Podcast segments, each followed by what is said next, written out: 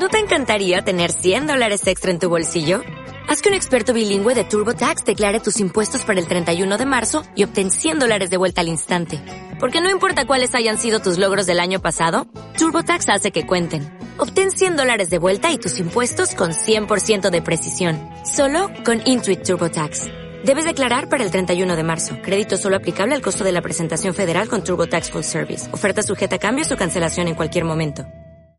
¿Qué pasa, gallinicas mías? Aquí vuestro reportero más dicharachero de Barrios Osamo, que en este episodio, en este episodio os tiene que contar una noticia tremendamente triste, triste para mí, triste para la sociedad, triste para todos. Y no, no es ninguna broma. A ver, no es triste. Es triste, pero no es triste. Tres tristes tigres comían trigo en un trigal. A ver, repetirlo así. Tres tristes tigres comían trigo en un trigal. Un tigre, dos tigres, tres tigres. Venga, a ver si tenéis huevos. Bueno, pues os comunico la luctuosa noticia de que Investigación y Ciencia, la revista, con Mente y Cerebro y los periódicos estos que publicaban cada tres meses, creo que era, publicaban, recogían eh, muchos artículos temáticos y los juntaban en un solo volumen y lo publicaban también, han cerrado. Aproximadamente el año pasado anunciaron que dejaban de publicar los periódicos estos, las revistas, no, los tomos periódicos monotemáticos eh, y que pasaban la revista, la dejaban de publicar en papel y pasaban a electrónico solo. Y los que tuvieran eh, pendiente una suscripción de solo en papel se la podían convertir en, en electrónica y los que teníamos pendiente algunos números de la suscripción de eh, los periódicos, ¿vale? Pues mm, que digo periódicos, pero no era un periódico, ¿vale? Era del mismo tamaño que la revista, igual de gordito, y recogía pues artículos monotemáticos artículos monotemáticos que solían aparecer en números recoger, recogidos de números anteriores. La ventaja es que, bueno, pues eh, en el que se hablaba de física atómica, pues de física atómica, el que se hablaba de los planetas, pues de los planetas. Y te lo tenías todo, y no tenías que andar buscando de revista en revista y tiro porque me toca. Aunque yo alguna vez, antes de suscribirme y de podérmelos bajar todos, me, lo que hacía era me me los componía. Me iba a la revista, yo, tenía, yo he tenido la revista, las las he tenido, bueno, las contaré sobre eso, y bueno, pues me los componía, los iba leyendo, uno detrás de otro, conforme estaban en el temático, estaban leyendo. Luego, posteriormente, pues me suscribí a esos y los, y los tenía. Y de hecho, cuando dejaron de emitirlos, pues a mí me quedaban, me debían un número o algo así, pero por un número yo no contacté con ellos para que me devolvieran eh, el dinero. Bueno, pues a finales de enero se empezó a correr por la red y uno de los blogueros comentó en los propios blogs de Investigación y Ciencia que Investigación y Ciencia cerraba, ¿vale? Y los mentideros de la red no es que cierre porque no vendan, es que cierra porque no tiene los beneficios que espera la empresa matriz. Esto, antiguamente, uno tenía una empresa, ¿vale? Y esa empresa, pues, hacía sus cositas, su editorial, una editorial pequeña, era más grande, más pequeña, más tal. Pero ahora, actualmente, pues, solo hay una o dos, tres editoriales en el mundo y todos los demás son, son conglomerados que pertenecen a esas editoriales. En concreto, Prensa Científica SA creo que pertenecía a un grupo alemán, no me acuerdo, y el grupo alemán pertenecía a otro grupo alemán que pertenece al grupo Nature, ¿vale? Igual que el Scientific American. Y bueno, pues parece ser que la empresa no daba los beneficios que la empresa matriz quería y la han cerrado. Eh, sin darse cuenta de que en España las empresas que dan beneficios, las empresas no dan beneficios. Yo creo que se debería de hacer una ley que obligara a, eh, si una empresa, a no cerrar, a no permitir cerrar una empresa que no tenga pérdidas, ¿vale? Porque si una empresa, ojo, fijaos, si una empresa gana suficiente dinero, tiene suficientes beneficios como para pagarle bien a los empleados, pagar las traducciones, pagar la impresión, pagar todo, y queda un poquito de dinero o no queda nada de dinero, esa empresa no va mal. Esa empresa lo que no tiene es beneficios, pero no va mal. No es una empresa que esté en crisis y, que vaya a pérdidas, ¿vale? Y debería de estar prohibido. Igual que está, pero exactamente, sí, sí, debería de estar prohibido, pero prohibido en serio.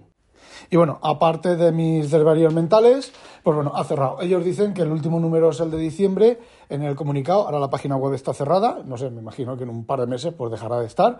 Eh, o cuando se acabe el, pago del, dominio, que el último número fue el 556 publicado en diciembre.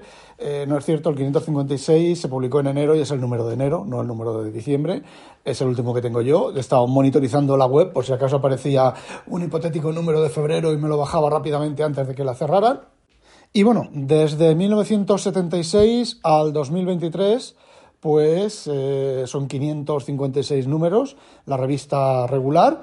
Y bueno, nació con eh, la apertura de España, con eh, el cierre de la dictadura, ¿vale? La muerte de Franco y el cierre de la dictadura, creo que fue 78 cuando nació la revista. Lo puedo mirar porque tengo todos los números. Y bueno, yo he sido coleccionista. Me habéis oído criticar a la revista últimamente bastante. La calidad de la revista ha bajado bastante. Pero es que también la calidad de la matriz también ha bajado bastante. Pero vamos primero por mi historia, ¿vale? Eh, yo la revista está en el instituto. El instituto compraba los números de la revista, algunos números, no todos, ojo. Y yo, bueno, pues hacía cola con los profesores para eh, que me dejaran el número para leerlo. Lo que yo leía era la sección de Martin Gardner de matemáticas y si había algún tema de astrofísica, cosmología y demás, pues también lo leía. Y me enteraba bastante. De lo que no me enteraba mucho, que también me gustaban, pero no me enteraba mucho, eran los de física nuclear y cosas de esas. Lo que sí que nunca leí fueron eh, artículos de historia y ahora son los que más leo. Pero bueno, cada uno las, las cosas de cada uno cambian. Eh, a ver, también es cierto que yo de historia sé mucho menos que de todos esos temas a nivel divulgativo y leer la enésima divulgación porque eh, un laboratorio ha conseguido un eh, ajustar en un número decimal la constante de piticos de boina, pues la verdad es que aburre un poco. A ver si las toses me dejan seguir, joder. Bueno, en aquella época, pues con bastante dolor económico, pues conseguí hacer algunas fotocopias. Estaban las fotocopias caras, ¿vale? los que más me gustaban. Y bueno, pues simplemente muchas veces yo la veía en el kiosco, si había algún tema que me gustaba, pues compraba el número. Y he tenido pues números sueltos de, pues, de vez en cuando. Era una pasta, ¿vale? Eran... Primero creo que empezó valiendo 500 pesetas, luego 1000, luego 6 euros, ahora no recuerdo lo que vale. Y bueno, cuando ya conseguí independencia y estabilidad económica, sí, empecé a comprarla todos los meses. Primero la compraba en papel en el kiosco llegó un momento en el que... joder con las toses. Llegó un momento en el que, bueno, pues decidí pasar a digital y, bueno, pues, estando suscrito a digital, eh, llegó un momento en el que te la podías bajar entera. Yo la tengo bajada entera en digital, pero es que la tengo también en papel. Hasta el 2012 la tengo completa desde el número 1 en papel. Simplemente un día navegando por internet por 250 euros hasta el número, no recuerdo, desde el primer número faltaba un número. Y desde el primer número, faltando ese número, alguien la tenía, la tenía encuadernada, sin tapa, por desgracia. Y bueno, pues por 250 euros o cosas así, se la compré, quedé en Valencia, fuimos inconveniente y yo y se la compré. Eso fue antes de pasar a, completamente a digital y de tenerla en digital. De hecho, eh, los últimos números, los últimos dos o tres años, venía con encriptación fuerte y yo se la rompía. Me bajaba la revista y le rompía la encriptación. Porque no dejaba ni copiar, ni pegar, o sea, ni copiar, ni subrayar, ni nada. En el momento en que subrayabas algo, eh, se corrompía porque estaba el certificado, ¿vale? Estaba certificado para que no se pudiera ni siquiera subrayar. Entonces, bueno, pues yo sí que tengo una edición de investigación y ciencia en PDF sin la encriptación. Y no, no la vais a ver por ahí por ningún lado. De hecho, de todas maneras, si sabéis dónde buscar, está completa. Y bueno, os decía que siempre la he criticado, últimamente la he estado criticando, lo cierto es que es así, pero vamos, es una, es una pena porque ¿qué queda en el mundo editorial así, revistas de divulgación seria? Pues creo que ninguna. La otra con un nivel un poquito más bajo, bueno, bastante más bajo, bueno, la otra con un poquito de nivel más bajo era la muy interesante antes, pero ahora se ha convertido otra vez en el cotilleo cotilloso de las cotillas, ¿vale? Es traen muchas cosas, traen hasta una sección de coches, de a ver qué, de modelos, que eso es publicidad encubierta, básicamente.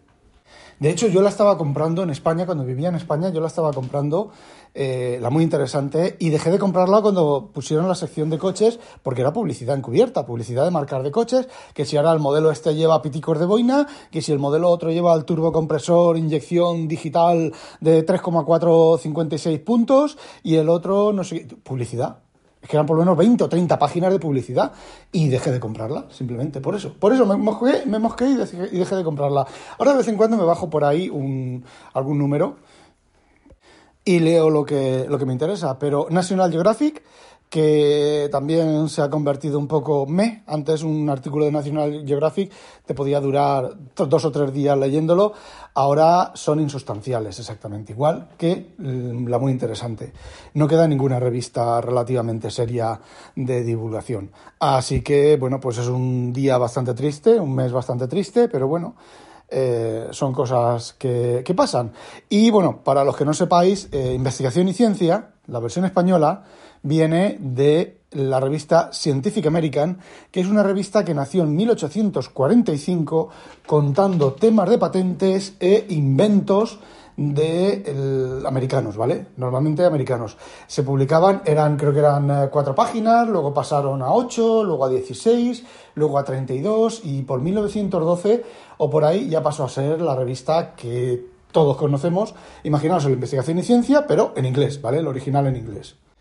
Y bueno, eh, investigación y ciencia era mejor que el Scientific American porque lo que hacían era cuando se publicaba un artículo eh, muy relacionado específicamente con Estados Unidos y sobre la cultura estadounidense, lo que hacían en la revista española era sustituirlo por otro artículo equivalente al español, artículo de igual o mejor calidad eh, de otro tema completamente diferente, pero más relacionado con, con nosotros, porque a un lector español, pues le puede interesar, no sé, la cría, los avances técnicos en la cría del maíz en Idao, pero le interesa más los avances técnicos del cultivo de las oliveras, por poneros dos ejemplos que no, que no son ciertos, ¿vale?